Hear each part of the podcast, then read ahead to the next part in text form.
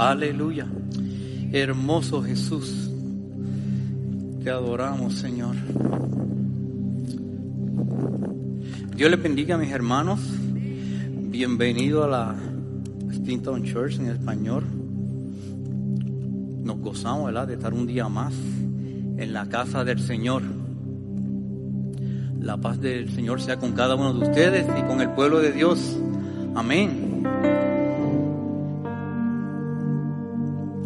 Título de hoy del, de la aplicación es ¿Cómo crecer en la gracia? Vamos a estar puestos de pie porque vamos a dar la lectura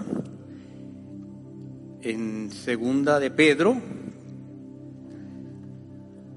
3, el versículo 18.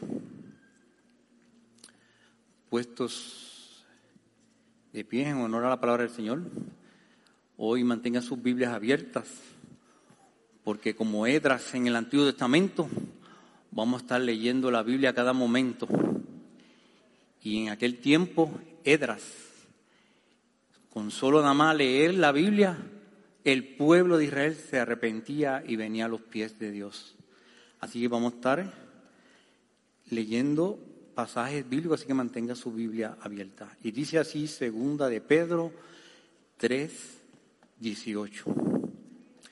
Antes bien, crecer en la gracia, en el conocimiento de nuestro Señor y Salvador Jesucristo. A Él sea la gloria, honra y hasta el día de su venida. Amén. Pueden sentarse. La gracia de Dios, ¿quiénes saben qué es la gracia de Dios? Es el regalo de Dios. ¿Y quién es ese regalo? Ese regalo es Jesús. Esa es la gracia de Dios.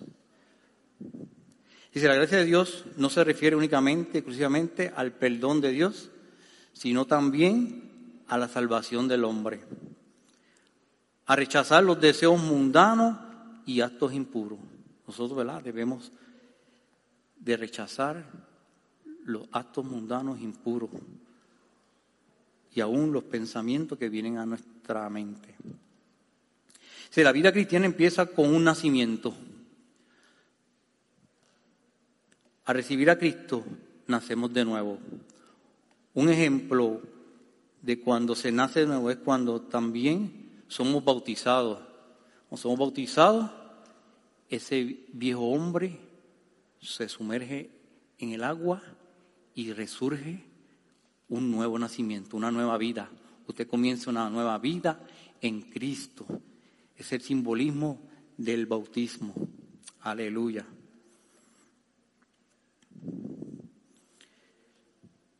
A recibir a Cristo nacemos nuevo. Gloria a ti, Señor. Veamos lo que dice Primera de Juan. Perdón, Juan 1, perdón, Juan 1 del 12 al 13. Vamos a ver un, nuevo nacimiento ahí, dice. Mas a todos los que le recibieron, a los que creen en su nombre, le dio potestad de ser hechos hijos de Dios, los cuales no son engendrados de sangre, ni de voluntad de carne, ni de voluntad de varón, sino de Dios. No todos somos hijos de Dios, ¿verdad? Somos los hijos de Dios, solo aquellos que reciben a Cristo. Aleluya. Dice, el nuevo nacimiento no acontece por descendencia física o por voluntad humana ni por esfuerzos humanos, sino a través de qué? del poder del Espíritu Santo en la vida de la persona. El Espíritu Santo viene a la vida y convence a esa persona de pecado y la persona se arrepiente y se acerca a Jesús. Un ejemplo de nacimiento es cuando Jesús le habla a Nicodemo. ¿Cuántos conocen esa historia, la de que Nicodemo le dice en Juan 3.3, pueden buscar en Juan 3.3, cuando Jesús le dice, de cierto, de cierto te digo, que el que no naciere de nuevo no puede ver el reino de Dios. Nicodemo le dijo, ¿cómo puede un hombre nacer siendo viejo? ¿Puede acaso por segunda vez en el vientre de su madre y nacer? Respondiendo Jesús, de cierto, de cierto te digo, que el que no naciere del agua y del espíritu no puede entrar en el reino de Dios. Lo que es nacido de la carne, carne es, y lo que es nacido del espíritu, espíritu es.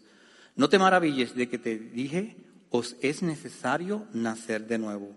El viento sopla de donde quiere y oye su sonido, mas ni sabes de dónde viene ni a dónde va. Así son, así es todo aquel que es nacido del Espíritu. Aleluya. Somos nacidos del Espíritu, ¿verdad? El Señor tuvo la delicadeza. De, entrar a nuestra vida y tocarnos y nacimos del Espíritu.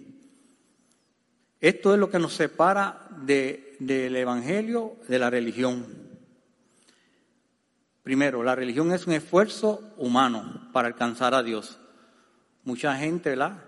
Como los musulmanes que pertenecen a esa religión, aún los católicos, porque ellos creen que por obras, por las cosas que hacen, llegan al cielo. Y no es por obra, es por la gracia de Dios. Es, Dios ha querido salvarte por su voluntad, por su amor. No es de parte de nosotros. Dios es que se mueve para salvarnos. Nosotros no podemos hacer nada para alcanzar la salvación. Solamente aceptar ese hermoso sacrificio que hizo Jesús en la cruz para darnos vida y vida en abundancia.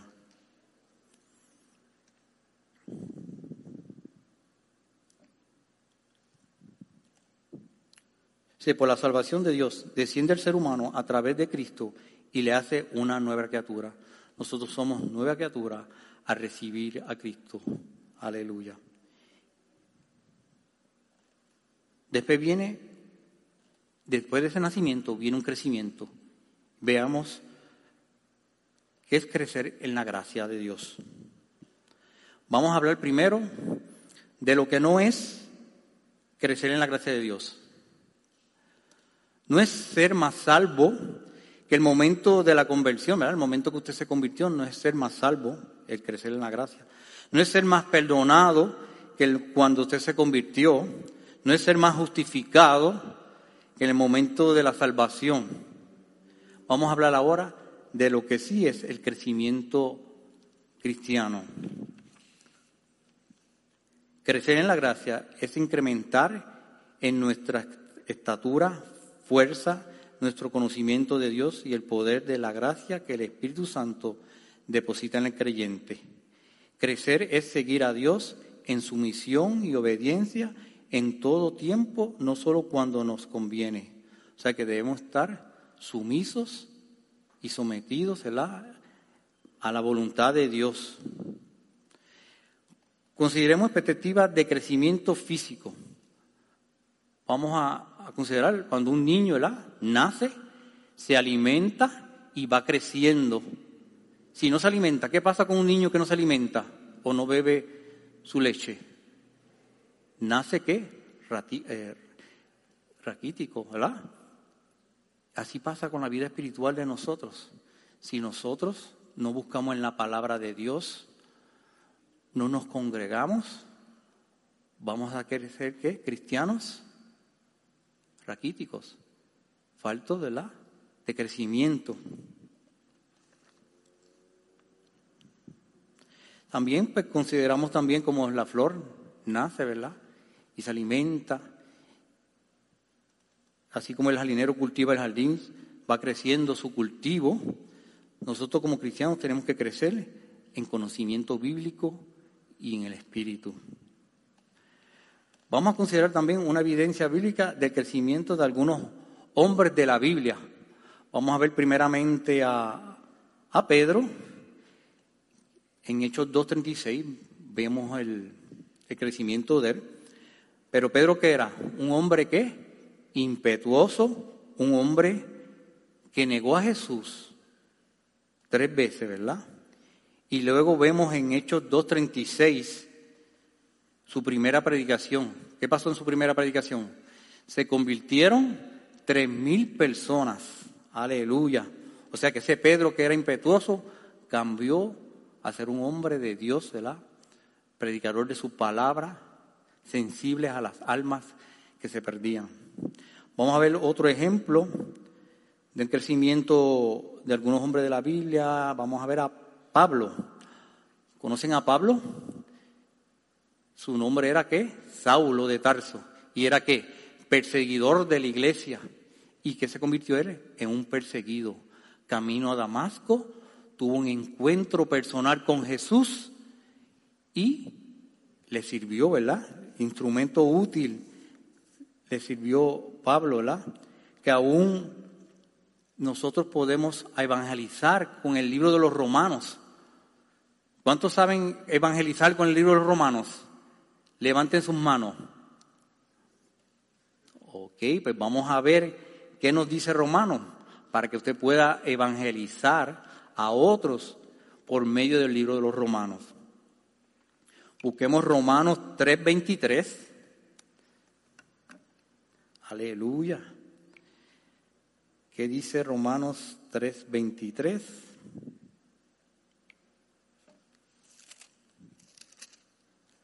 Gloria a ti, Señor.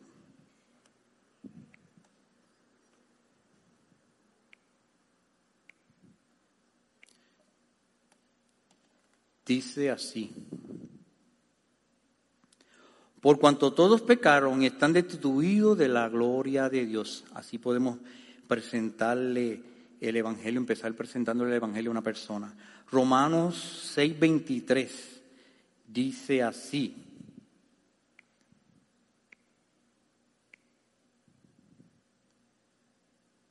Porque la paga del pecado es muerte, mas la dádiva de Dios es vida eterna en Cristo Jesús, Señor nuestro.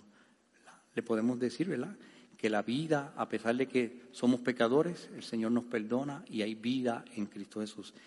Y Romanos 19 dice,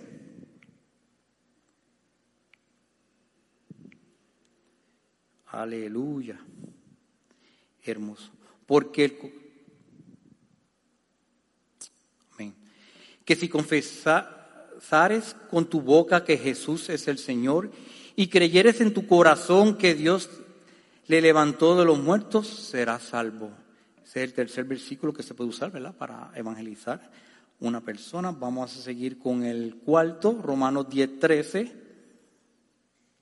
Dice así, porque todo aquel que invocar el nombre del Señor será salvo.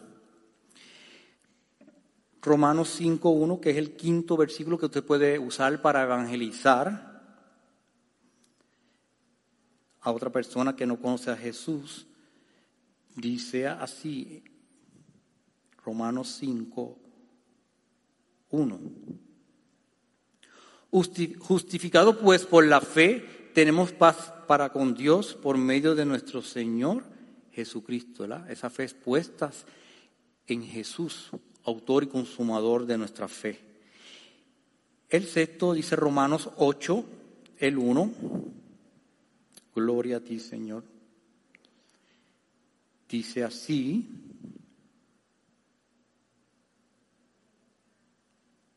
Gloria a ti, Señor.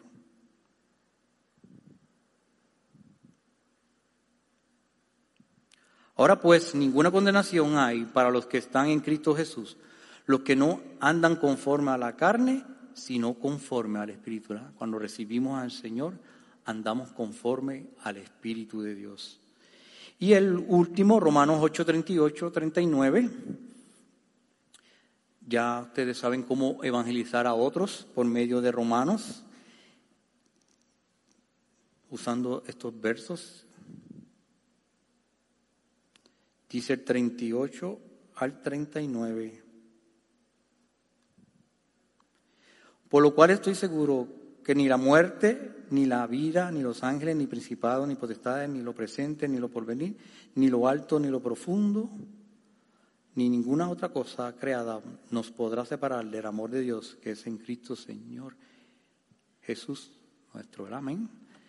Nos gozamos, ¿verdad? Porque Pablo, siendo un perseguidor de la iglesia, nos presenta por medio de Romanos cómo llegar a otros a evangelizar. Otro ejemplo de, de otro varón fue Juan. ¿Cuántos conocen a Juan? Discípulo amado. ¿Cómo se conocía Juan antes de conocer a Jesús? Hijo de Zebedeo. Le decían los hijos del trueno. ¿Por qué le decían los hijos del trueno? Porque eran de temperamento fuerte y eran fuertes de carácter.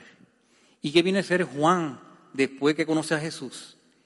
El discípulo amado, el discípulo, ¿verdad? El discípulo que más duró también, porque él fue que nos, nos como estuvimos en predicaciones pasadas, en el Apocalipsis, nos reveló lo que viene para el futuro. Y murió, no como mártir, murió de viejo. Sé que Dios le plació que él durara hasta una edad bien adulta. Y se convirtió en discípulo amado después de ser un hombre de temperamento fuerte. Vamos a ver ahora cuáles son las evidencias del crecimiento de un cristiano. Recuerde que estamos hablando De, de crecer en la gracia de Dios.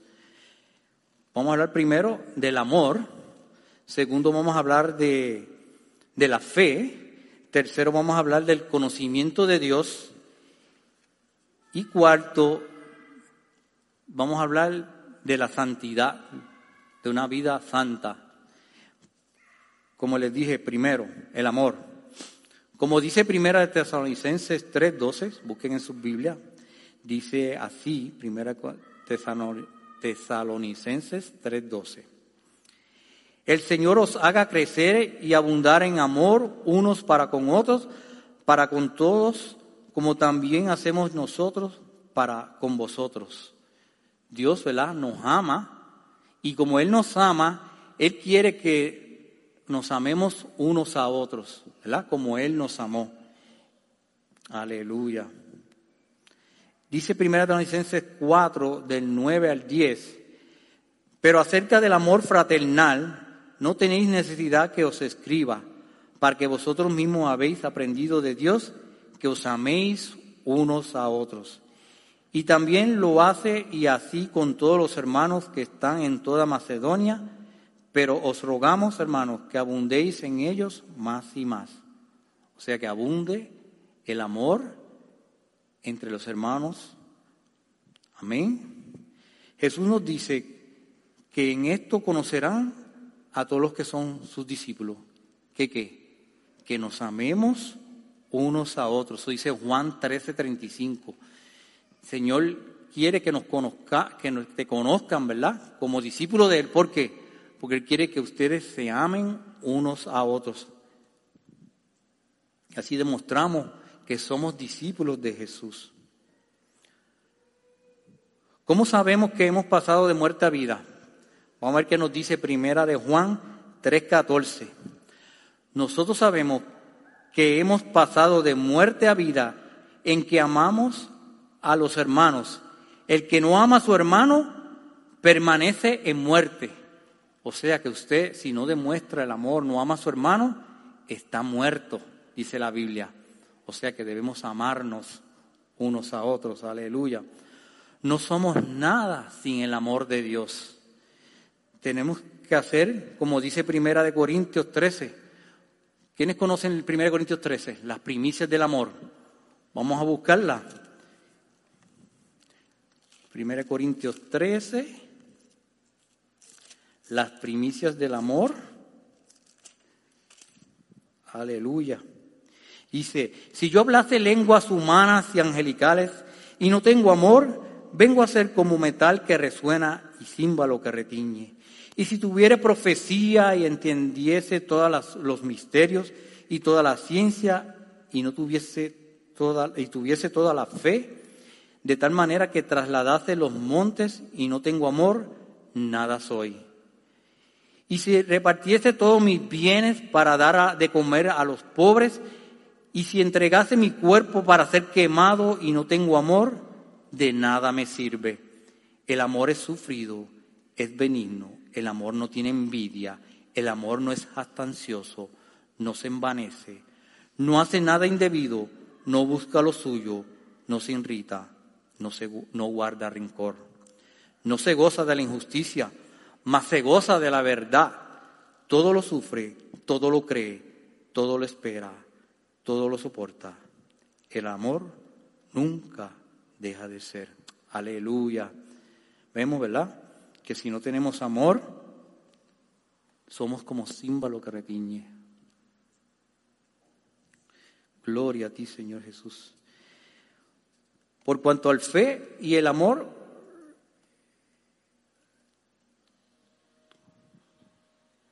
debemos. Que, eh, abundar en fe y en amor.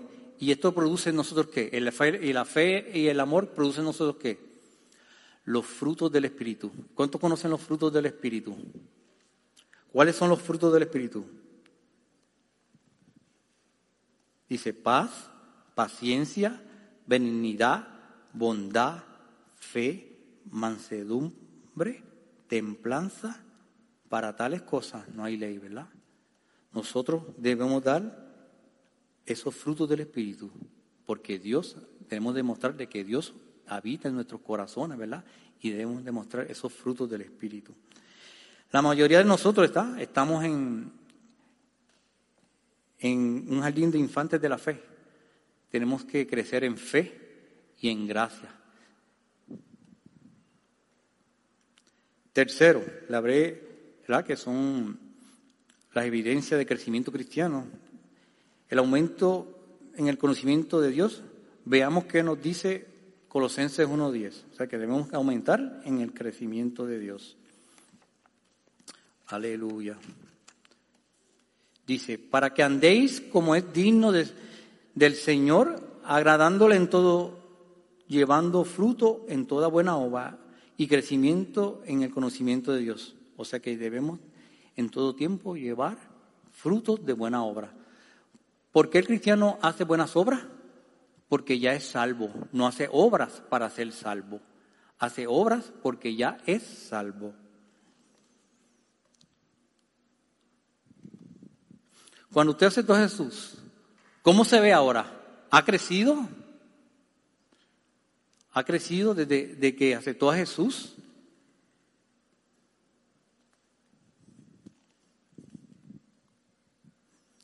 ¿Sabe más de Dios que los que sabía cuando conoció a Jesús, ¿verdad?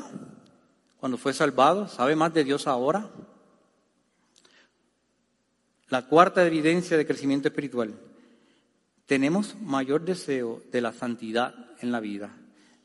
Dios dice, sé santos porque yo soy santo. Sin santidad nadie verá al Señor. Aleluya. Hermanos, yo mismo no pretendo, eso lo dice Filipenses 3, del 13 al 14. Hermanos, yo mismo no pretendo haberlo ya alcanzado, pero una cosa hago, olvidando ciertamente lo que queda atrás, extendiéndome a lo que está adelante. Eso lo dijo el hermano Pablo, ¿verdad? prosigo a la meta, al premio del supremo llamamiento de Dios, que es Cristo Jesús, Señor nuestro. ¿Nuestra meta cuál es? Alcanzar la estatura de Cristo, ¿verdad? Ser como Cristo, aleluya. Debemos de imitar como dice Pablo, sé imitadores de mí como yo de Cristo, aleluya. ¿Cuáles son los medios que Dios usa para ayudarnos a crecer? Vamos a ver, son cinco, cinco medios que Dios nos ayuda a crecer cada día y en la iglesia. Primero, su palabra. ¿Cuánto, verdad? Diariamente lee su palabra. Vamos a ver qué nos dice Primera de Pedro 2.2. Dice, desead como niño recién nacido la leche espiritual no adulterada, para que en ella crezcáis para salvación. O sea que nosotros deseamos, debemos, debemos desear cada día leer la lectura de Dios y tener esa regla de leer para nosotros la Biblia. Nosotros nunca creceremos tanto para no necesitar más de la palabra de Dios. Usted puede leer un versículo hoy y dentro de un mes lo lee y Él le va a hablar. Va a tener, es una palabra viva. Cada día nos habla. Le damos gracias a Dios porque es una palabra viva. Y la Biblia es la palabra de Dios. La Biblia no contiene la palabra de Dios. La Biblia es la palabra de Dios. Aleluya. Podemos aprender algo nuevo todos los días, ¿verdad? Amén. Los problemas y las experiencias como cristianos son superadas por medio de la fe en Cristo. Los problemas ¿verdad? que nos trae la vida, ellos nos ayudan a? A crecer y acercarnos a Cristo. Cada día, ¿verdad? Los problemas, nuestros problemas familiares, quizás las situaciones que pasamos, no es para que nos alejemos de Dios, es para que nos acerquemos a Dios, ¿verdad? Y tengamos esa vida íntima con Él. Somos sus hijos y Él nos ayuda a resolver los problemas. La diferencia de nosotros a los del mundo es que tenemos a Cristo que nos ayuda. Los del mundo no lo tienen y se ahogan en sus problemas y en sus situaciones. Nosotros tenemos a Cristo, aleluya, que nos ayuda a seguir adelante.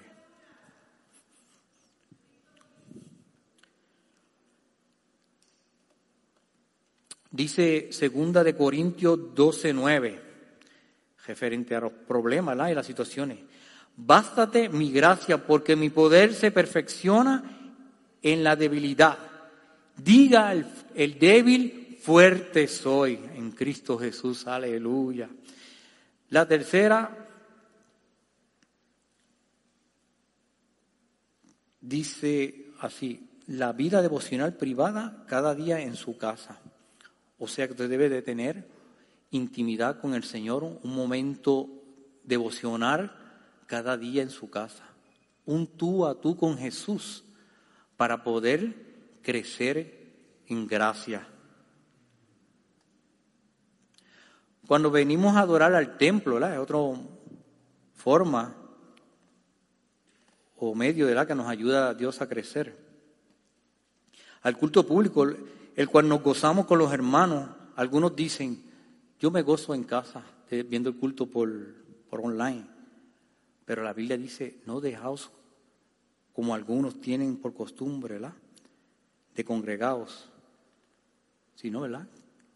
Dios, Cristo, instituyó la iglesia y por eso el cristiano debe de congregarse, es necesario que se congregue. La otra es la comunión de los creyentes, es otro medio que Dios usa para el crecimiento en la gracia. Nuestras necesidades son suplidas ¿verdad? por los dones de nuestros hermanos. Los dones de nuestros hermanos nos edifican. El don de Elisa con los niños que los, instruye. El don de Juliana de su cántico y Milka. El don de, de Alfonso de servir. Son dones que edifican la iglesia. Aleluya la amistad que hay también en la iglesia, ¿la? nos ayuda a crecer en la gracia de Dios. El compañerismo cristiano hace que nos amemos como familia también. Este, los grupos de comunión. Mucha gente no asiste a los grupos de comunión. Nosotros no tenemos escuela bíblica, nosotros solamente predicamos el domingo, pero usted durante la semana tiene que buscar la escuela bíblica. ¿Y cuál es la escuela bíblica? El grupo de comunión, donde se habla la palabra de Dios, donde se estudia la palabra de Dios, donde tú tiene, usted tiene dudas, usted puede preguntar. Ese es otro de los medios los cuales Dios usa para ayudar a crecer su iglesia. Aleluya. Es la columna vertebral de la iglesia, la escuela bíblica. Vamos concluyendo, de que hace mucha calor. Vamos a concluir con unas preguntas. Dice, ¿Está creciendo usted? Si no, ¿por qué no está creciendo? ¿Cuál en medio de esto que nos, que nos provee el Señor Jesucristo usted está haciendo? ¿Está asistiendo a los grupos de comunión? ¿Está leyendo la palabra de Dios? ¿Tiene intimidad con el Señor en su casa? ¿Un momento de tú a tú con el Señor a solas en un cuarto? Va en ayuno y en oración, busque el crecimiento espiritual y crecer en gracia. Vamos a, concluir y vamos a terminar con una oración. Vamos a estar puestos de pies, terminar esta predicación y para invitarles si alguien desea. Conocer el, el crecimiento de la gracia, conocer a Jesús,